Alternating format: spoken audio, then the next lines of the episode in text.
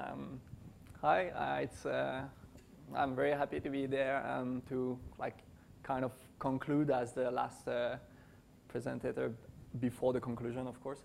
Um, so I will show you some uh, work we are doing uh, here at the risk analysis group with, uh, directed by Michel Jaboyedoff about risk analysis, but mostly about 3D rockfall simulations.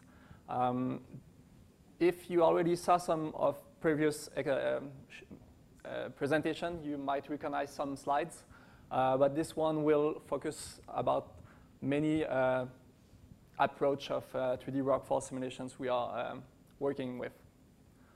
So let's say that you see this kind of situation on a cliff. Um, this is in Jura. Uh, so you can uh, see there is a quite big crack that we can see through it. There is a road uh, at the bottom of this cliff. And uh, over that, there is also a canal with a dam for an hydroelectrical plant. So some questions might arise in your head when you see this kind of situation. So let's uh, have a look on, uh, on that. So we have the cliff. There is the small dam at the, at the foot of the cliff with the small road, the potential instability. So first questions you might have uh, is, yeah, can it fall? So this might be a question you want to answer. And then you might want to know um, how far can the, the block travel as a distance. Will it reach or not the dam? Uh, how uh, fast the block will be when it will reach or not. Uh, so you can evaluate the consequences. So let's analyze those questions in detail.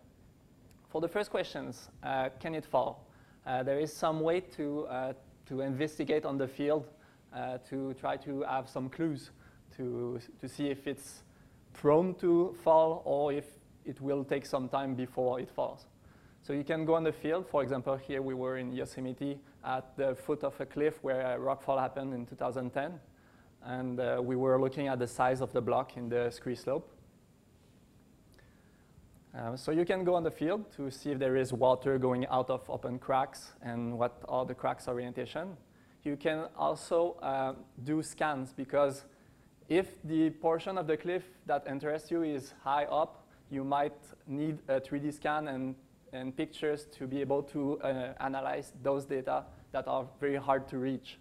Once you have the 3D model of the cliff, then you can do a structural analysis, trying to find if there is a pattern where the rock has tendency to break, uh, which is often the case, to uh, see what are the main sets of fracture or the structural uh, that control the failure in the, in the rock massif.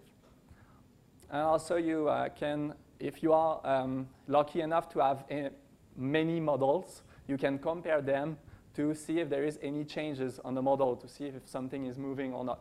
And when something is moving on a cliff, it's usually not a good sign. Once you um, kind of answered the first questions, you want to answer the second one. How far can the block go? and what will be the energies, how high the block will bounce, so you can design correct uh, nets to prevent the, the rock to uh, travel to a long distance. So you can do a first estimation simply by using some empirical values like energy lines to have an idea of how far a uh, block can travel. But then if you want to get more deta into detail, you might want to uh, do some modeling and rockfall simulations. And today we will focus on that part, um, the modeling of rockfall uh, simulation in 3D. So when you do rockfall simulation, there is some key uh, points that you want your model to, uh, to do. First, you want it to be uh, representative of, the, of what you saw on the, on the field. So if you observe some unstable uh, rocks, you want to put your uh, source for your model at the same level so it has the same potential and ener energy before doing the, the propagation simulation. So for example, here it's good source for the rockfall simulation. You don't want to put them uh, at the top of the cliff, otherwise you will have too much energy as input into the model. Then you want your rockfall simulations to be uh, accurate. There is no point to uh, model anything if, it's, if it does not reproduce the, the reality, what is observed in, uh, in reality. So this kind of thing you don't want to have in your model. And it can happen. I saw some 3D uh, rockfall simulations program that sometimes create this kind of rebound, which makes no sense. There's sometimes, if the shape of the block is very strange, you can get some strange rebound, but most of the time, the, the propagation will follow the topography. So this is what you want to get. And finally, um, you want your simulations to be fast enough so you can try many uh, times the, the same events uh, to uh, cover the, the span of probability. Uh, since there is a lot of uncertainty in each rebound and in the mechanics of rockfall, uh, you want to reproduce the simulations high enough to be able to uh, map, for example, the, the low probab reach probability area, which are the lowest, one on 1 million. So if you don't simulate enough rock, how could you uh, be sure that you, you are in, not into a low uh, reach probability. so let's see those uh, points in detail. First, um, how, what are our strategy to have a representative uh, simulation? Most of the accurate 3D uh, rockfall simulation works on a raster file.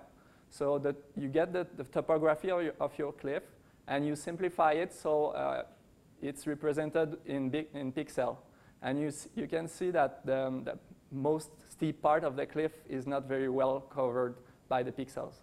So you working on 3D point clouds uh, avoid having this loss of uh, precision in the steep uh, area. So this is an example of working on raster file. Uh, it's very hard to localize the source uh, accurately. So how do you know where is the source on the cliff when you observe it from the top? So do you see the difference? Actually, there is a big difference in the last portion where the pixel is directly on the cliff. So our strategy for that is to uh, work with point cloud to localize the source while being able to look at the cliff in 3D. This is an example of a simple GUI we made in, uh, in MATLAB to be able to uh, better look at the cliff um, and to see if it can reach the dam at the bottom or, or not. And we can also automatically uh, put the sources where, for example, the, the, steep, the slope is steep enough in the overhangs or where the, the structural of the rock is prone to planar failure, wedge, or toppling failure. And then you can simulate the rock falls to see where it will go and what will be the, the rebound and energy. You also want to have your rock when it travels down uh, to um, that um, you want it to uh, interact correctly with the, the topography, with the detail of the ground. Some models, like the rigid body models, uh, will consider the shape of the block and its size, uh, but it will behave uh, like, uh, like rigids, rigid body. So it can behave like that, and because it's very um, heavy on a small computer, uh, it's often needed to simplify the topography to uh, be able to uh, consider the, the correct shape of the block when you do the simulation. But if you consider the shape of the block correctly, then you lose on the precision on the, on the ground, or it takes more time to do the mini rockfall simulation, and then you, for Monte Carlo simulation, it becomes uh, time, uh, expensing, time expensive. There is other approach to simplify the block as a, a simple point uh, loca localized at the center of mass of the particle. So this is very light for uh, computing, so it's very fast. Uh, so it's easy to, uh, because it's fast, you can consider a very detailed topography, but you might have strange behavior because you don't consider the shape or the size of the block. So if you have a big, big block that uh, is coming, uh, the model will simply not consider its size. So it will rebound on a small uh, feature of the ground, uh, like if it was a very small rock. So it has some drawback, but at least it's fast. And our approach uh, is to, for now, uh, to work with an hybrid uh, model, which will simplify the particle as a sphere, but will use the um, the inertia of uh, a block with a certain shape, like a cube. So with that, we can uh, accurately kind of uh, consider the size of the block and still consider the terrain with a high level of detail.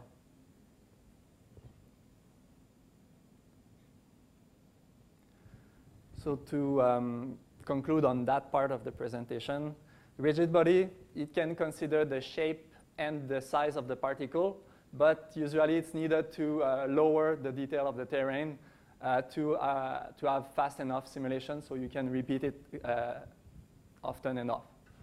Lumped mass, on the other side, uh, don't consider any shape or size of the particle, but can kind of uh, consider a highly detailed terrain, but you will not have the, the correct interaction in between the size of the particle and the terrain. But it's very fast. And our approach is um, kind of a balance in between uh, those, uh, those values. Now, how to have a model that reproduce accurately what we observe on, uh, on the field? Well,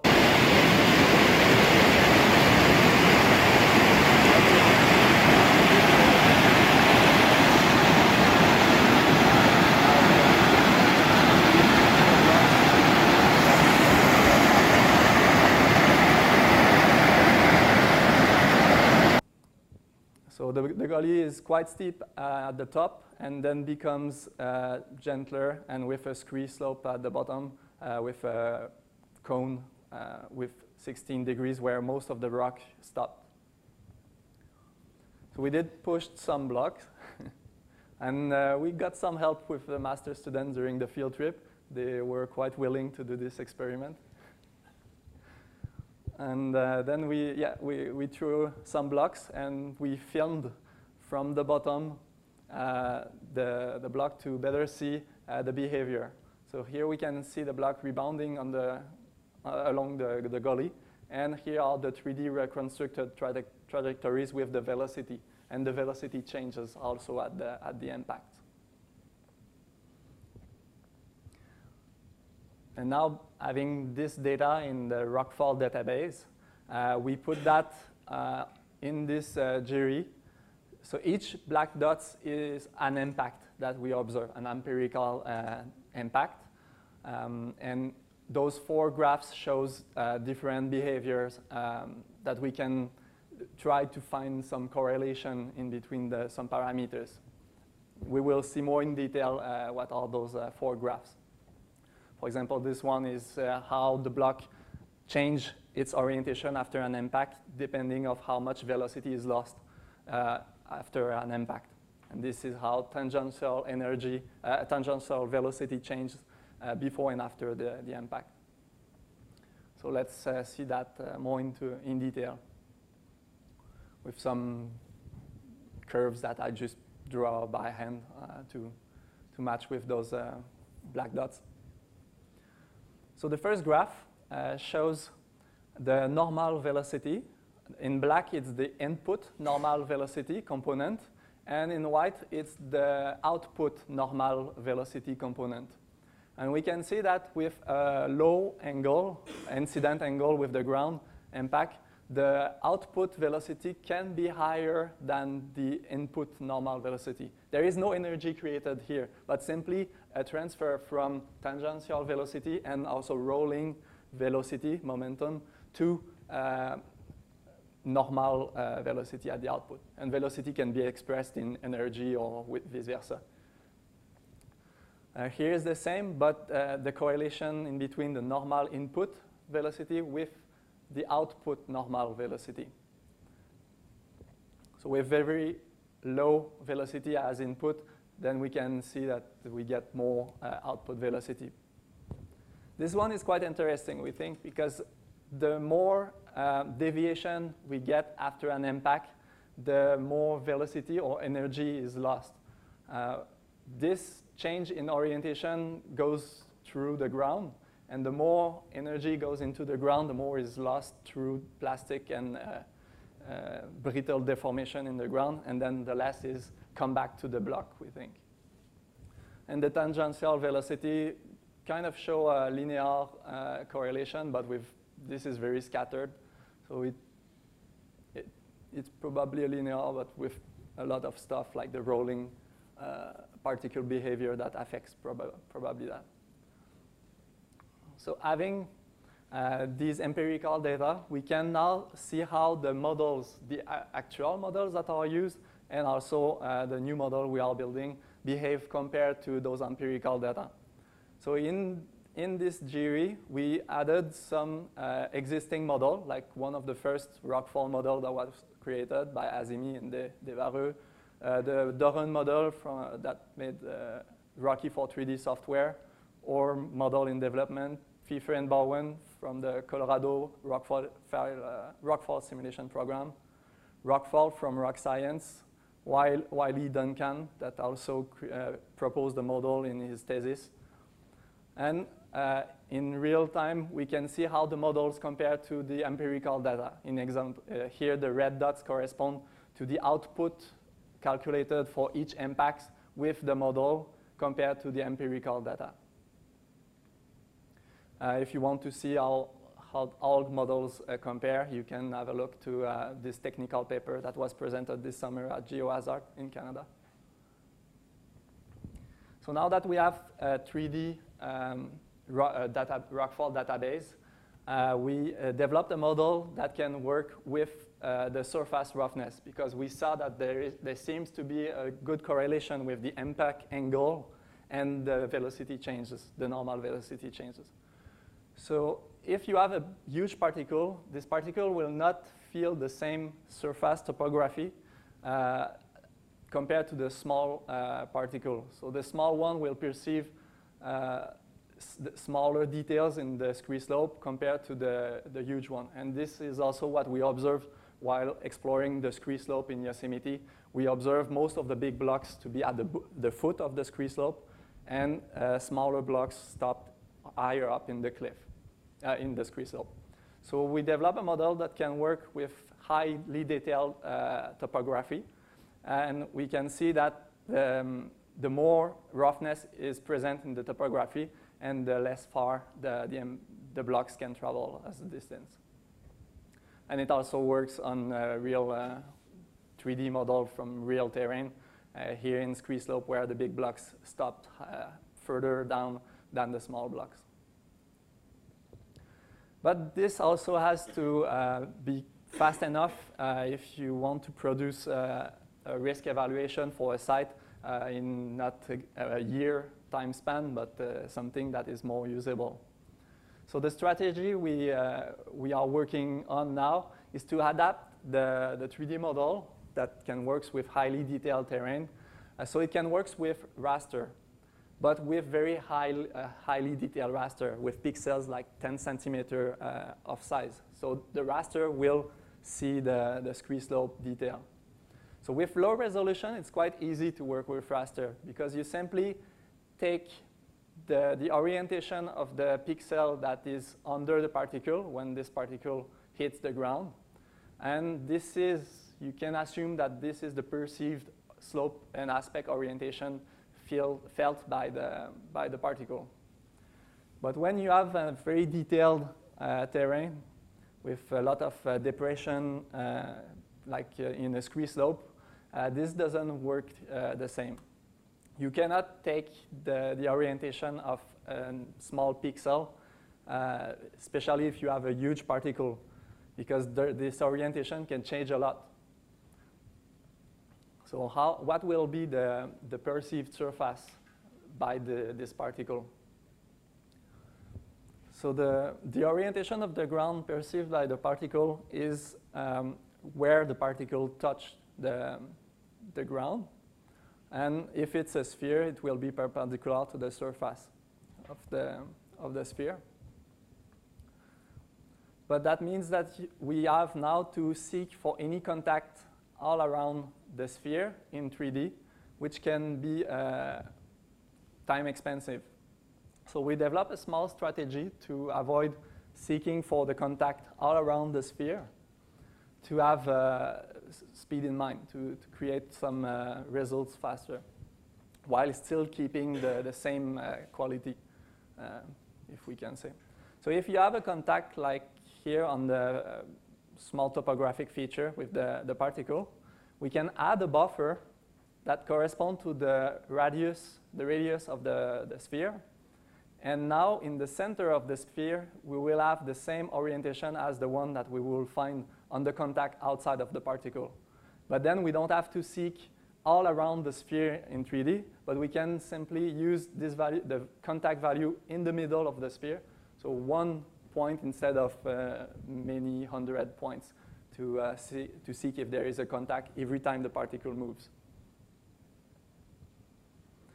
So this is the kind of highly detailed raster uh, we are talking about. So we can see the blocks on, that, on that raster because the pixels are very small. And depending of the size of the particle, it will not feel the same surface when we add the buffer. The bigger the particle, the smoother uh, the surface becomes. And with that, we, it's still a work in progress, but it seems quite promising. For a two kilometer by two kilometer uh, raster with pixels of 12 uh, centimeter size, for 200,000 particle, uh, it simulates the trajectory in about 10 seconds. And having a fast model will help us also to uh, complexify the problem. And then, yes, it will slow it down a little, but it will be maybe more, more precise, more accurate. And it helps also to uh, prototype fastly uh, because we have the results uh, quite fast. So this is the, the model and the kind of results in 3D that uh, creates. And here we wanted to see if it can reach the houses at the bottom of the cliff. So with that, we, by being able to place the source uh, on 3D point cloud on the cliff where you have a steep cliff portion like overhang or depending of the structural feature on the rock, if there is planar failure, wedge failure, or toppling, we can precisely loca locate the source for the input simulation. We are working on, uh, on the 3D rockfall database to uh, increase and to have more data. Uh, we've just uh, done, uh, repeated the experiment, but with better camera and using accelerometer in the block uh, two weeks, two to three weeks ago with collaboration with uh, Strasbourg uh, University and also Grenoble to have to throw bigger block. so we are working to have a more accurate model and it's, it, it will be fast enough to create results that could be used by, we think, um, companies or yeah, or to prototype some, some more on that. So yeah, um, this uh, we can conclude on, on that. Uh, thank, thank you. Uh, thanks.